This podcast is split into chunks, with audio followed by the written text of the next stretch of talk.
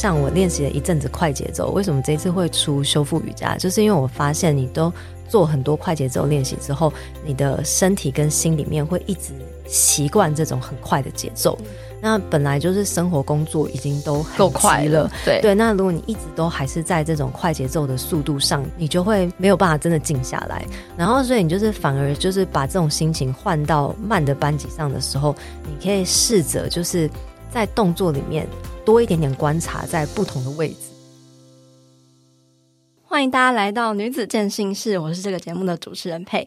我们今天非常荣幸邀请到了一位超重量级的来宾。那如果平常呢会喜欢搜寻 YouTube 做瑜伽的听众们，一定都不陌生。他就是目前在 YouTube 上有高达四十二点五万订阅者的瑜伽老师 Katie。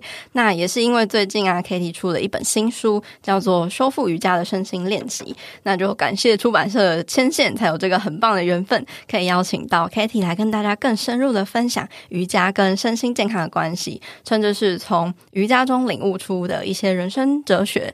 那我们就马上来欢迎今天的来宾 Kitty。Hello，Katie。嗨，大家好，我是 Kitty。嗯，基本上我就是瑜伽老师，应该大家就是多多少少对都知道我这个身份。嗯，然后就是有一些人知道我在 YouTube 上的练习，然后但并不知道我在实体的教室也是有开课的。哦，嗯，很多人好像蛮多同学他来到教室以前以为我只有在 YouTube。上，那其实呃，在拍 YouTube 之前，我就就是一个本来就是一个瑜伽老师，老师，对对对对对。所以说，其实大家认识你的方式，大部分都是从 YouTube 上，对，蛮多人都是从 YouTube 上认识的。哦、那你你是本来就是瑜伽老师，嗯、然后后来为什么会因缘际会的要开启这个 YouTube？呃，其实我一开始在教课的时候，课没有很多，一个礼拜大概就两堂左右。哦，然后但就是有些同学他可能就是想要在家里面练习，然后你就想要给他一些素材，但是也没有那个素材，对。然后就是上网去找啊，好像也找不到，就是真的太多的资源，对不对？对，太多的资源。嗯、然后那时候我就回家跟我老公聊天，然后老公说：“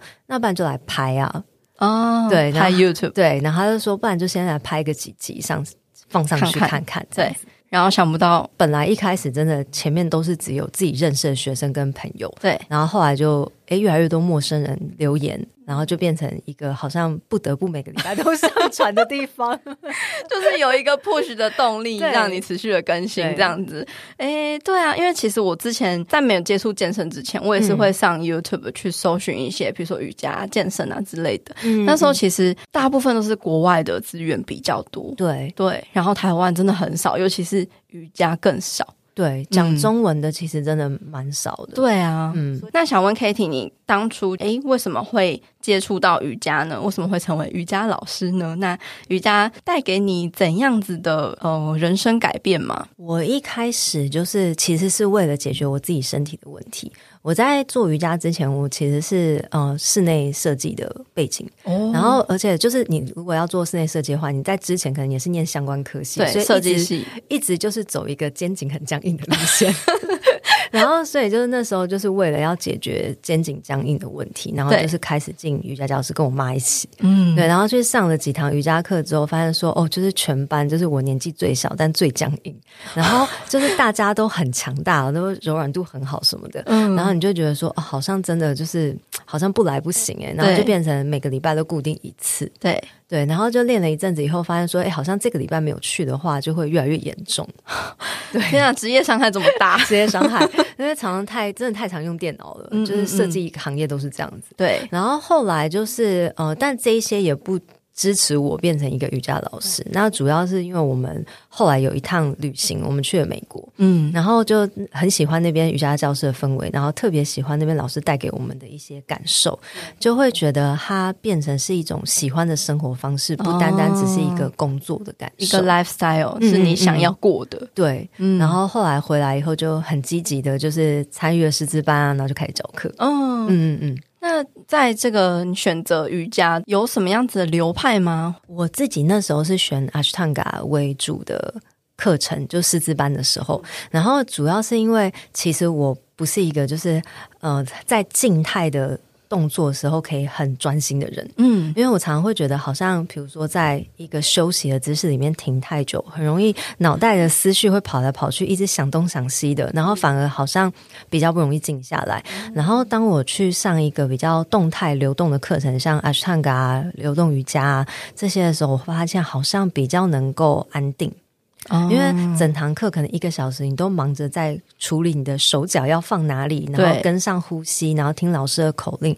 我发现说这很容易静下来，对，然后所以我就那时候就决定说我要上这样子的师资课程。嗯嗯嗯，反而是一种动态静心，对不对？对，因为你没有办法让那个脑袋有这个余裕可以去 发挥它的发挥它的胡思乱想。对对对。就是忙着专注于动作，还有身体的觉知，所以你就成为了专门教流动瑜伽的这个老师，然后在 YouTube 上也是专门以流动瑜伽的教学为主。嗯，那你在这个蛮长期的这个频道经营嘛，大概有四五年的这个经历中，你有没有什么样子比较印象深刻的来自大家的一些故事或分享？我觉得其实还蛮多，都感觉就是。印象很深刻。那我觉得比较大方向的，就是会有一些可爱的夫妻啊，或者是情侣啊，嗯、他们会把就是例如说做睡前瑜伽当做一个。自己今天一整天两个人的仪式，我觉得真的很甜蜜，真的耶。对，然后他们就是会可能真的到我的实体课堂上来分享给我，嗯，然后或者是像有一些就是住在国外的朋友，对，然后可能在疫情前后，然后就是会来台湾啊，专门来上我的实体课，然后跟我说，哎、嗯，他可能 follow 我们的频道很久，嗯，然后就是这些其实印象都还蛮深的，对，没有想到就是影响力会这么的无远佛界，嗯，然后有时候像。你们完全没有想到说，哦，你的受众可能来自于住日本的华人，然后住哪里的？真的真的，然后大家就是会从各地来台湾玩的时候，还会想到这件事，说：“哦，我来上你的课，哇，很有趣耶！”对啊，不确定，不确定我们的听众们到底有多少人有在做瑜伽或是习惯瑜伽。那想要请 Katie 分享一下，像是嗯、呃，比如说像初次接触到瑜伽的新手啊，都会遇到一些困难，比如说姿势做的不够正确啊，或是柔软度不够好等等的，然后就会失去信心，然后失去坚持继续做下去的一个。动力，或者是哦，觉得好痛，可能太硬，然后觉得很痛，动作觉得好像跟不上等等的，然后就会想要放弃。可以请 Katie 跟大家分享说，怎么样子去克服这些阻碍？那你自己是否也有曾经有这样的问题？我觉得刚开始入门的时候啊，就像我一开始讲，就是我去的时候，全班就只有我一个人最僵硬。对，然后但是你会觉得说，就是。诶，这一件事情就是你觉察到它是真的能够帮助你的身体，你就会想要持续练下去。然后，当然就是我觉得动机是最重要。大家，嗯、呃，有些人练瑜伽，他可能就是为了解决身体的问题，他感受到以后，他就会持续。那有些人他可能想要改变身材，可能感觉比较慢。然后中间就会有一度觉得说，真的要做瑜伽改变身材吗？就会开始怀疑。然后或者是有些人想要改善睡眠品质，然后或者是想要提升工作效率，就是大家的起因不同。那有些人也只是哦、我想要穿瑜伽服。然后，所以就是哦，这件事情就是很流行，那我就一起来练。就是其实任何原因都可以，但是我觉得就是开始了之后，哎，要持续，就是你要找到那个让你想要留下来的一个很大的动力。可能就是或许这个班上的老师你，呃，这个他的动作安排你很喜欢，对对，然后或者是说就是。呃，你自己可以感受到你的进步，嗯、然后那个感受到进步有时候是很微小的，嗯、就是你可能呃录下来，哎，你可能看你第一次录的，跟你。呃，第二次的影片的时候，你会发现明显的差异，但是你自己在做的当下，你可能不觉得，你就觉得都很紧啊。对 对，有时候你就觉得哦，我今天做也很紧，明天做也还是很紧，我完全感觉不在差异。嗯，但实际上你在回顾的时候，尤其是看影片或照片，会很明显，你会发现说，哦，真的，我今天跟上个礼拜其实是差很多的，慢慢在进，慢慢在进步。然后或者是我自己是很喜欢文字记录的人，呃，有些同学听众他们也很喜欢。话就是也可以试试看记录一些自己的心情啊，一些小笔记。就比如说我今天在做呃某一个动作的时候，我觉得大腿很酸，尤其搭配照片，你就会觉得诶更明显。那你可能在下一次在记录的时候，诶你这一次的心情小记录已经没有大腿很酸这件事情，嗯、对，然后你就会发现说哦，原来你已经熟悉这个动作的位置，对，然后你开始可以进入一个更深的联系。嗯，我发觉这种有意识的去觉察自己。成长跟进步还蛮重要的，诶、因为就可能健身你进步，可以从你的重量的数字上面很明显的知道哦，你有在进步。嗯，但是可能瑜伽它就是真的什么都是细节，你这边可能再松一点，然后你可能在动作可以再更游刃有余一点。对，对，那都是一点一点的累积的，然后是从进入的动作开始，比如说这边再拉伸多一点点，再扭转。会比较顺，所以有时候就是我们也不会把瑜伽完全当成是一种运动的派别，嗯，对，它有点像是一种生活方式，一种信仰的感觉，全全面面的可以带入你的生活。你在就是练习了这么久之后，你现在还会遇到有什么样子的困难点吗？太多了，很多吗？对。太惊讶了，太多了，就是常常大家都会觉得说，好像当了老师以后，就是没有什么可以难得倒，其实超级多，就是瑜伽动作真的是太多、太深、太太广大，对，太广大，你没有办法，就是可能用你短短的一生就把它练到很熟透。假的，即便你每天重复做同样的动作，就是即便已经做几千万次。嗯可能还是会觉得，哎，今天的感受不太一样。然后，但你会有一些做的很顺的，你就觉得啊，今天特别顺哎，那我可以再往下一个步骤去挑战我那个还没有完成的练习。嗯嗯，你在就是做嗯、呃、这么长时间的瑜伽，除了对你身体上，比如说柔软度。或放松度的增加，嗯，还有什么样子其他的好处吗？例如说，可能在你的心灵上，或是面对你人生的挑战上等等的。嗯嗯嗯，我觉得是会感觉比较心平气和，在处理一些很容易暴怒的事情上。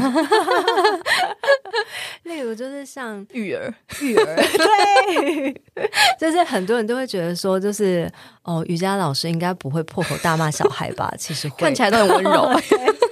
其实会，对，就是还是会忍不住的想要，就是骂他们一下。快要血压飙高的时候，你可以就是比较快的 calm 下来。对，所以其实我们家小孩都说，就是我凶起来的时候也没有真的很凶，不知道是好事还是坏事。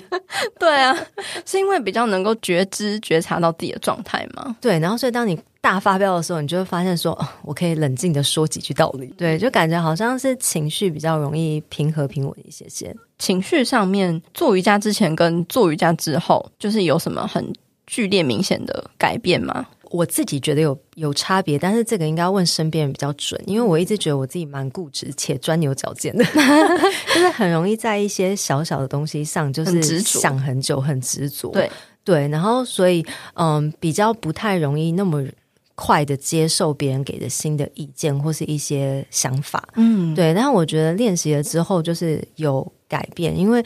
嗯、呃，其实我会去上各个不同老师的课，所以不光会是只有自己的练习而已。然后你就会发现说，就是呃，同样的动作，每个不同老师他会给予不同的口令跟进入的方式，还有串联。对，那你就会改变你的思考模式哦，会变得更有弹性对。对，会变得比较有弹性。然后，所以因为这件事情就是的练习，你就会发现好像。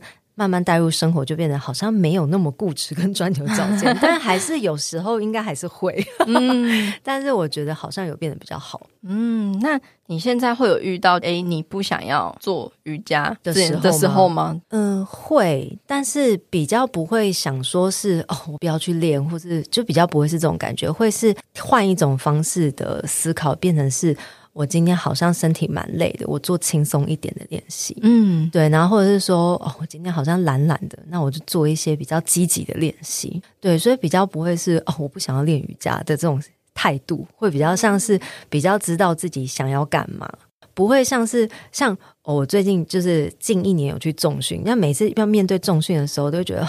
今天又要去了，这么痛苦吗？比较不会有，但面对瑜伽就比较不会有这种心情。啊、真的、哦？对，为什么啊？你你觉得最大的差别是什么？我觉得大的差别应该是因为重训就是很重啊，去就是面对重量啊，你基本上好像嗯，你就是一直面对重量的挑战。嗯，然后但瑜伽你可以收也可以放，可以多一点也可以少一点，嗯，比较自由的，比较自由的感觉。那真的是每个人喜欢的运动方式都不太一样诶，因为像嗯，有些人喜欢重训，就是喜欢它的重量。对，没错。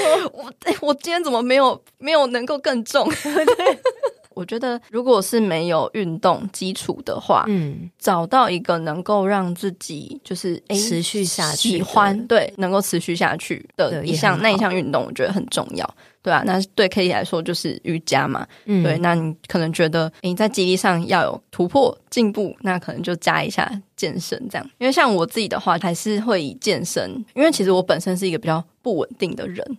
嗯，比较飘来飘去，对，比较容易飘来飘去，或者是会喜喜欢很有弹性，想法会很多。重训对我来说就是一个，哎，你就是好好的反复的做这个动作，然后稳定扎根，有稳稳的在这里的感觉。哦，那这样子我们可以来，就是来练一下呼吸，然后你可以感觉一下，我觉得你应该就是吸气派的人。吸气就是像我们在做吸吐的时候啊，其实大家会有一些自然的呼吸的状态的时候，你可能就是吸气可以吸很深，然后吐气比较短。现在可以来练习吗？现在可以来试试看。好啊，就例如说，我们一起数五拍好了，嗯、我们吸二三四五，好，吐二三四五。你有觉得我数到五的时候，你的气还没有吸完吗？然后数到五的时候，你的气好像吐的，好像已经差不多了，还是其实是相反，都没吸完也没吐完，好像气蛮长的。对，那你下次可以试试看，就是更长一点，然后去感觉一下，你到底是吸气派还是吐气派哦，就是像如果是呃吸气派的，好了，他可能就是。呃，比如说数八好了，对，你我数到八的时候，他也觉得啊，我还有很多气还没有吸完呢，嗯嗯嗯，就是代表说对你来说吸气很自然是轻松的，嗯，然后但是如果吐气，诶，比如说我们今天数八拍，然后你。呃，我数到八的时候，你的气还有很多还没有吐完的话，对，那代表说你吐气来说比较轻。那这两种是有什么样子反映出什么样的特质吗？通常吸气比较轻松，他们就是比较像是天马行空派的人哦，对，他就会比较跳来跳去，跳来跳去，然后有很多比较新鲜的想法。对，然后呃，吐气比较轻松，他就是比较脚踏实地，然后就是比较稳定固定，嗯嗯然后就是可能就是坏处就是稍微固执一点点。对对，那天马行空。人当然也是有一些坏处，可能就比较三分钟热度这样子，嗯、比较飘，比较飘。嗯，然后所以就是为什么要练呼吸，就是希望两个很平均，可以平衡一下 这样。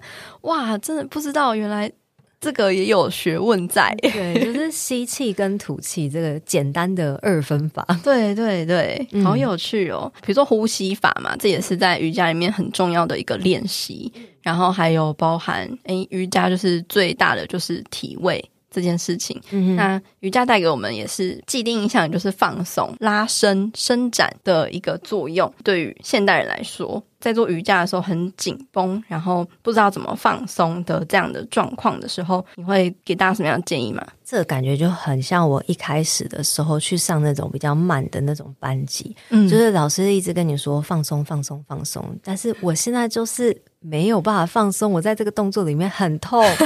对，就是心里一直在尖叫，然后但是老师一直跟你说放松放下，然后但是你就是没有办法，快要俩公了，快要俩公了。然后所以后来我就是进到流动的班级以后，才发现说哦，原来有这种方式也是一种放松啊。哦，对，就是有这种感觉。对，然后但是如果就是像我练习了一阵子快节奏，为什么这一次会出修复瑜伽？就是因为我发现你都。做很多快节奏练习之后，你的身体跟心里面会一直习惯这种很快的节奏。嗯、那本来就是生活工作已经都很够快了，对对。那如果你一直都还是在这种快节奏的速度上，你就会没有办法真的静下来。嗯、然后，所以你就是反而就是把这种心情换到慢的班级上的时候，你可以试着就是在动作里面。多一点点观察在不同的位置，你就不会一直觉得说我就是这边紧。对，因为其实像呃用流动瑜伽的想法来说的话，你就是因为太专注在动作、呼吸跟口令上面，所以你没有办法思考太多。所以同样，即便你的动作很慢，你也可以这样思考：就是我在观察我的呼吸、我的动作，嗯，然后我现在酸在腿，但是我酸在腿的哪里？对，比如说是啊，大腿的外侧啊，髋的内侧啊，然后或者是诶小腿的某一小段，嗯，就是你把这个思考放的比较小块面积去观察的时候，你就不会那么容易在心里面一直呐喊。我发现这很正念呢，嗯，就是。呃，你很专注的在观察你的状态，而且有时候我们其实是在抗拒我们自己。嗯，例如说你在做一个动作很慢，然后很痛的时候，嗯嗯、然后你一直觉得很痛很痛，你其实是在抵抗那个痛。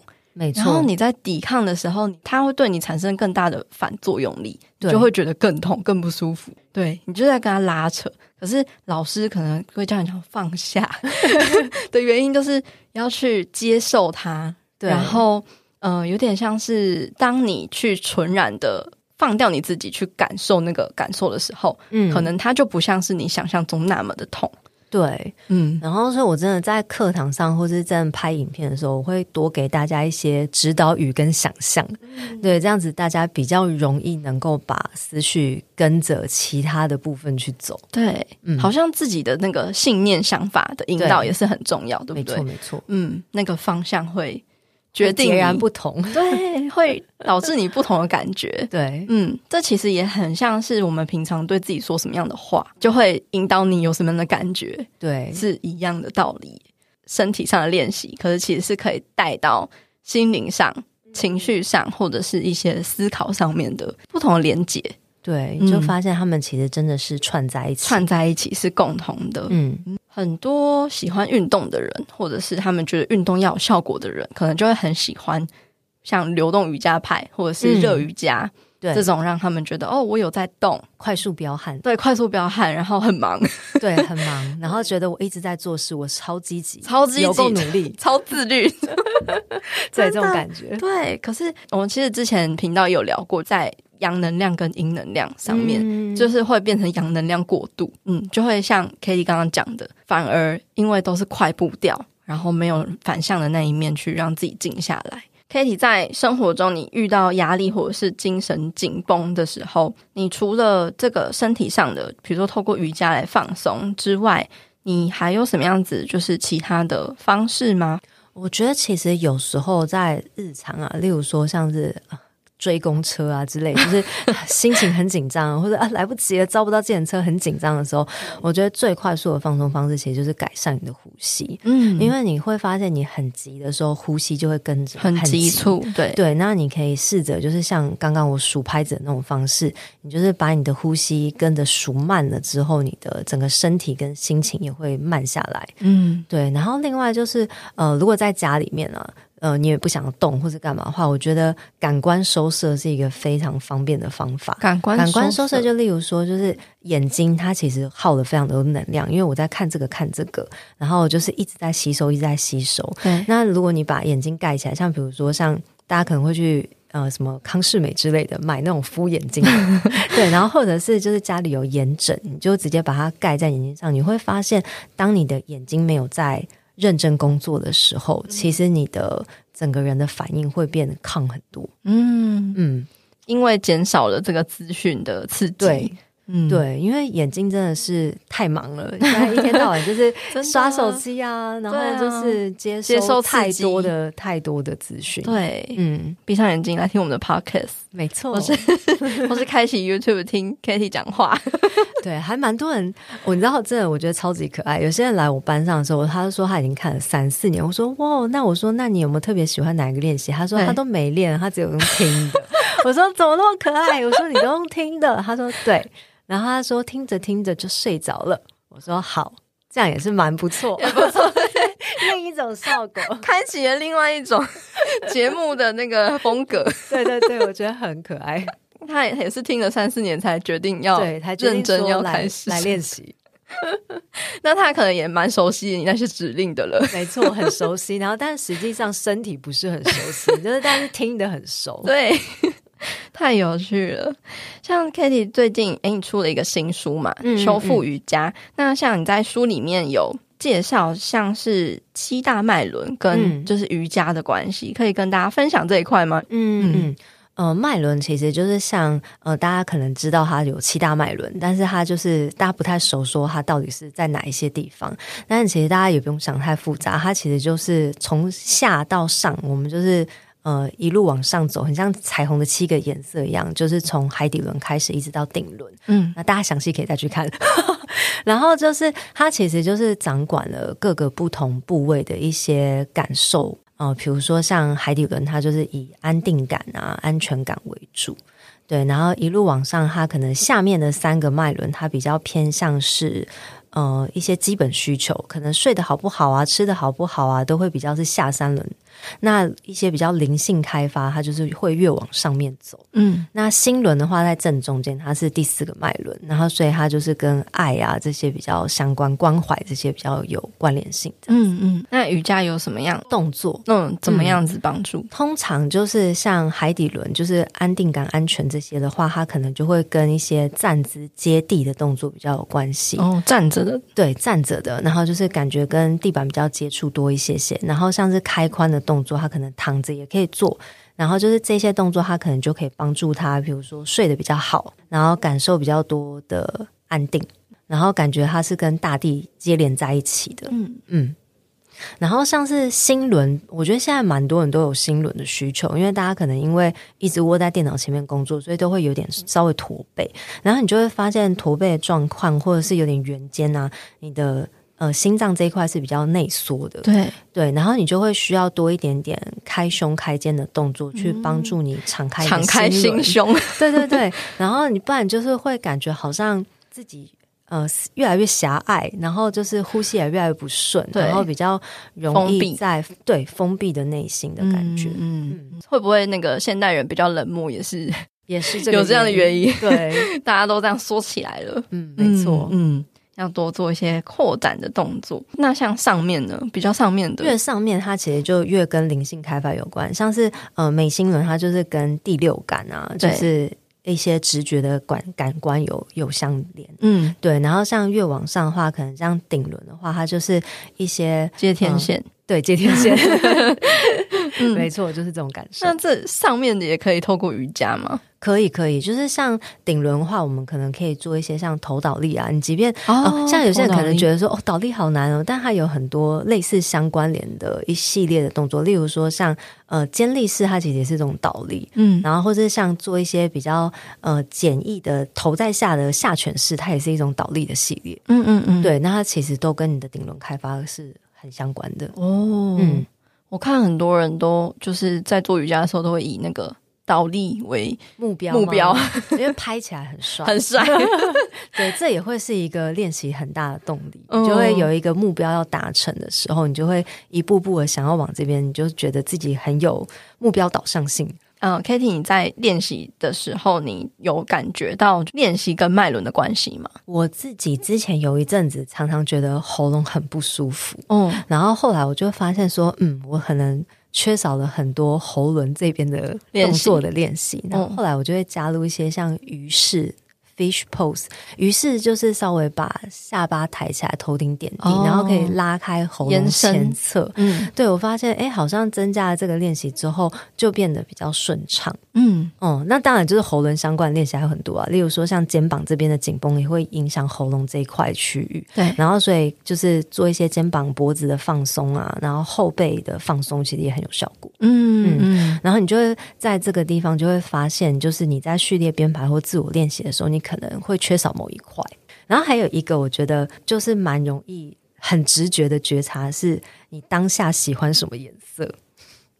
就是因为像我刚刚讲说，从下到上它是七个颜色嘛，对。然后所以你可能诶，像我自己班上有一个同学，他就很喜欢黄色，每次都出。黄色的衣服就是穿来教室，然后就我说真的很亮眼，我说你这到底去哪里买的？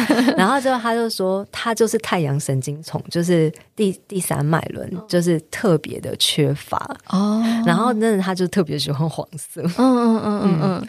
对，然后自己需要补齐，对，需要补齐。然后所以像我那一阵，你就超喜欢蓝色，就是嗯，下意识就是会一直抽蓝色的衣服从你的衣柜穿出门。对，就是缺乏喉轮的这个能量，缺乏喉轮。哇，太神奇了！可以试试看，其实这也是一个简单的方法了。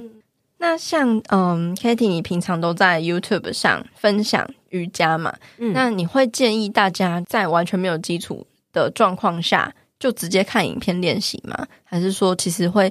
嗯，觉得就是由老师来指导上课，这样子会比较好呢。我觉得这是两种不同的练习感受，因为像呃，当初就是其实蛮多人看影片是看了好一阵子才进入教室，对，因为他们有一部分他们是害羞，然后也是害怕被别人比较，嗯、或是自己会去比较，对，然后或者是他们会没有安全感，他们会觉得说我完全不懂，诶，这样会不会很糗？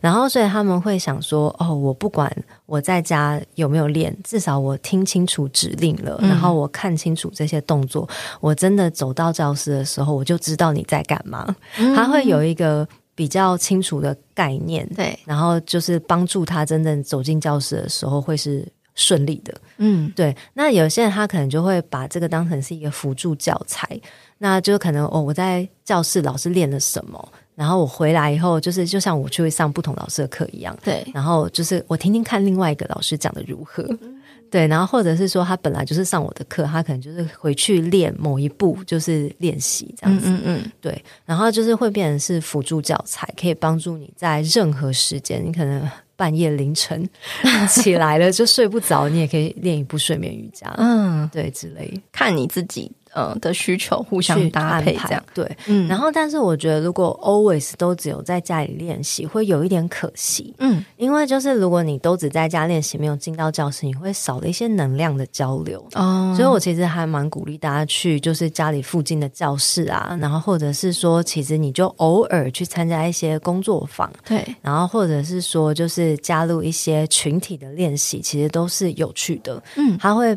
那个能量会帮助你。就是大家一起在练习那种感觉，嗯，然后有时候你会发现，哎、嗯，大家一起练的时候，某一个动作你在家做不来，哎，但怎么就突然可以了？可以哦。对，我觉得如果在家练啊，就是也没有什么特殊的禁忌，因为其实瑜伽真的算是很安全、很安全的一些练习。嗯，然后所以你可以搭配，就是像我刚刚讲录影片。然后或者是镜子，我觉得其实初学者看镜子是重要的。嗯，那你可能练了久一点之后，你再把镜子拿掉，因为你已经可以觉察自己。嗯、但是刚开始就是看清楚，让很忙的眼睛 就是帮你盯紧你的动作，对，它其实会帮助你在正位上面。所以其实练习瑜伽不会有什么运动伤害的问题吗？基本上比较少，嗯嗯，然后大部分有的运动伤害，就我就是听同学们的分享，大部分都是旧伤，然后做了某些动作以后被引发，对，但是还蛮少是直接做了动作就不舒服，嗯嗯嗯，对，大部分可能就是哎，可能之前呃扭到脚踝，对，然后可能又做了某一个可能盘腿动作，哎，发现脚踝更痛。可是通常不是因为一盘腿引起的，大部分都是因为有旧伤，然后没有真的好。嗯、对，然后所以就是我觉得，在你做做动作的时候，你就是慢慢的进入，然后搭配你的呼吸，然后当你觉察到有一点点不太舒服，或者是呃不是你能够承受的一个状态的时候，你就是慢慢的离开。对，就是不要硬逼自己，像有些人就是很爱。很挑战，很爱很爱挑战自己，说没错，就是要这么痛，真的没有，真的不要，量力而为，量力而为，嗯。那 Katie 最近新出的书籍，你是主要以这个修复瑜伽为主，为什么会想要出这本书呢？嗯、出这本书的契机是什么呢？哦、嗯，就像呃，我平常不是都以流动开始练了很多年嘛，嗯，然后我就发现说，真的流动练了很久之后，就很需要一个安静的方法，然后所以就是，哎，我就开始走进了修复瑜伽的课堂，去上上看修复瑜伽老师的课。然后就哎，真的很喜欢哎，啊、然后很喜欢之后，就是哎，我也慢慢把修复瑜伽带入我的实体课。对，然后发现哎，其实很多同学他们真的都有这个需求，然后也蛮多人是说，嗯、呃，本来就是没有上之前，他们无法好好的睡上一觉，然后但是哎，每次上完课回去都特别觉得睡眠品质很好。嗯嗯嗯，对。然后或者是说，像有些人他可能觉得，嗯、呃，他真的上了这堂课以后。呃，比较知道什么叫做慢下来，然后也发现说，哦，原来就是呃，有时候让自己在不努力的状态下，也是一种成功。没错，真的，对，休息也是一种成功，对，休息也是一种成功。我觉得真的太多，就是不管是媒体啊，或者是一些呃，太宣导说我们一定要很努力、很积极。对，当然努力积极是对的，然后但是有时候努力积极过头的时候，你会觉得我好像很累，很累，对，然后我找不到累的解决方式，因为我不知道怎么样才能够静下来，怎么样才能够停止，对，对，就是大家没有一个停止的方法。因为我们都活在这个 hustle culture 里面，就是呃，很强调所谓的成效、成效、嗯、生产力、目标导向，有产出才是有价值，所以你要更努力的产出才更有价值。没错，而且真的很多人都是一不工作就瞬间感冒，对，有没有？有没有？有有，真的对，然后就瞬间大病一场，就是好不容易公司放三天假，三天都在感冒，都在感冒。因为你的身体平常不敢感冒，对，可以休息的时候，哦，就是终于有能量可以释放了。对，没错，就是告诉你要休息。嗯、对，有时候就是平常不让自己休息的时候，就会很极端的，不管是身体或者是心灵，可能都会。嗯嗯，像我也是有经历过这样的极端。阿姨，我不想努力了，然后就躺平，然后就躺平了，就是可能好好一段时间这样子，就是需要让那个能量去平衡回来。那你会感觉好像就是真的休假的时候，还是没有办法好好的把心放在休假这件事情上。对啊，就觉得说我这样真的对吗？还在自我怀疑，可以安心的去放假吗？对，我可以这么废吗？对，但但是可以的，可以的，一切安排好都是可以的，没错。而且就就是你越放手。你越让自己好好的全然，嗯、就是让自己在那个状态，嗯、你越不会有多余的那种奇奇怪怪的反作用力在阻止你，嗯、就是诶、欸，你你就没有办法好好的在那个当下。回到刚刚的这个修复瑜伽的这个书籍，诶，这个书籍上面的练习跟 YouTube 上面的影片的内容有什么样的不同吗？我觉得基本上有些是重复的，然后有一些是就是新穿插的一些安排的动作。我自己很喜欢阅读文字，嗯，然后所以就是有时候我在呃看影片听不到的东西啊，我反而可以透过看文字然后去吸收，然后所以我觉得就是对很多人来说就是。它是不一样的学习方法，对，嗯，然后所以你就是可以呃用影片很直观的去跟练，嗯，然后但是你可以在某一些你想要再钻研的动作，然后透过书去把它了解更透彻，嗯，嗯。更仔细的去仔细。去知道它的细节在哪里，这样子。嗯，然后像我这一次蛮多动作的 QA。就是书上面收集的 Q&A 是真的，大家最常问我的问题，然后所以我花了蛮长一段时间去看大家的。我其实留言都会看，嗯，然后只是不会每一个都仔细回，因为其实很多是重复的问题，对，然后所以我就会把这些重复的问题整理起来，然后在书里面一并回答给大家。哦，嗯，有什么样常见的问题吗？就例如说，像在青蛙趴里面啊，没有办法再下去啊，然后或者是说，嗯、呃，我觉得很舒服啊，但是没有办法再大更开怎么办？就是类似像这种，嗯，然后或者是像歌是一定要就是。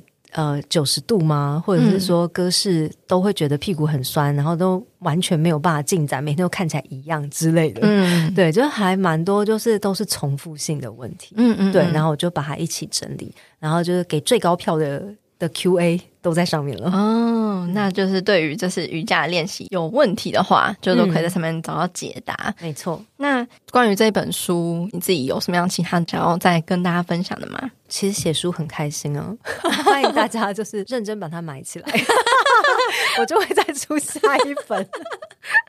没错，大家支持起来。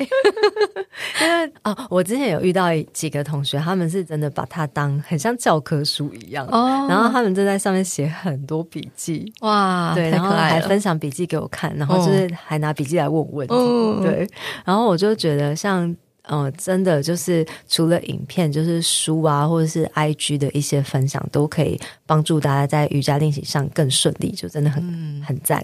没错，现在真的很感恩有这些资源，可以让我们很丰盛的学习，对用自己喜欢的方式。嗯嗯，好，那如果最后有一句话或一段话可以送给我们听众的话，Katie 会想要送给大家什么样的话吗？请大家还是相信自己的感受，因为常常大家给的一些建议啊，都是别人的经验法则，它不见得完全全然的属于你。对，所以你是自己身体的主人，然后你也是最了解自己灵魂的人。嗯，对，然后所以就是全然相信自己。相信自己，嗯，跟身体跟你的心灵好好的合在一起。没错。好，那我们今天非常感谢 Katie 的分享，也谢谢大家的收听。那我们下个话题再见。好，谢谢，谢谢大家，拜拜。好啦，那今天的节目分享就差不多到这边告一个段落喽。如果你喜欢我们这一集节目的分享，或是你听完有什么样的心得或收获，欢迎你截图这一集的节目画面，分享到自己的脸书或是 IG 的现实动态上，标记 tag 女子健心室的账号 Girl Power Room，或者是我的账号 PeiPei Fit Life，和我们分享你有什么样的想法。那如果你喜欢我们分享的内容，想要支持这个频道的话，欢迎你在 Apple Podcast 上面帮我们留下五星评分，并且记得留言给我们鼓励。又或者是你可以用行动小额赞助这个频道，让我们有更多的资源跟动力继续创作下去。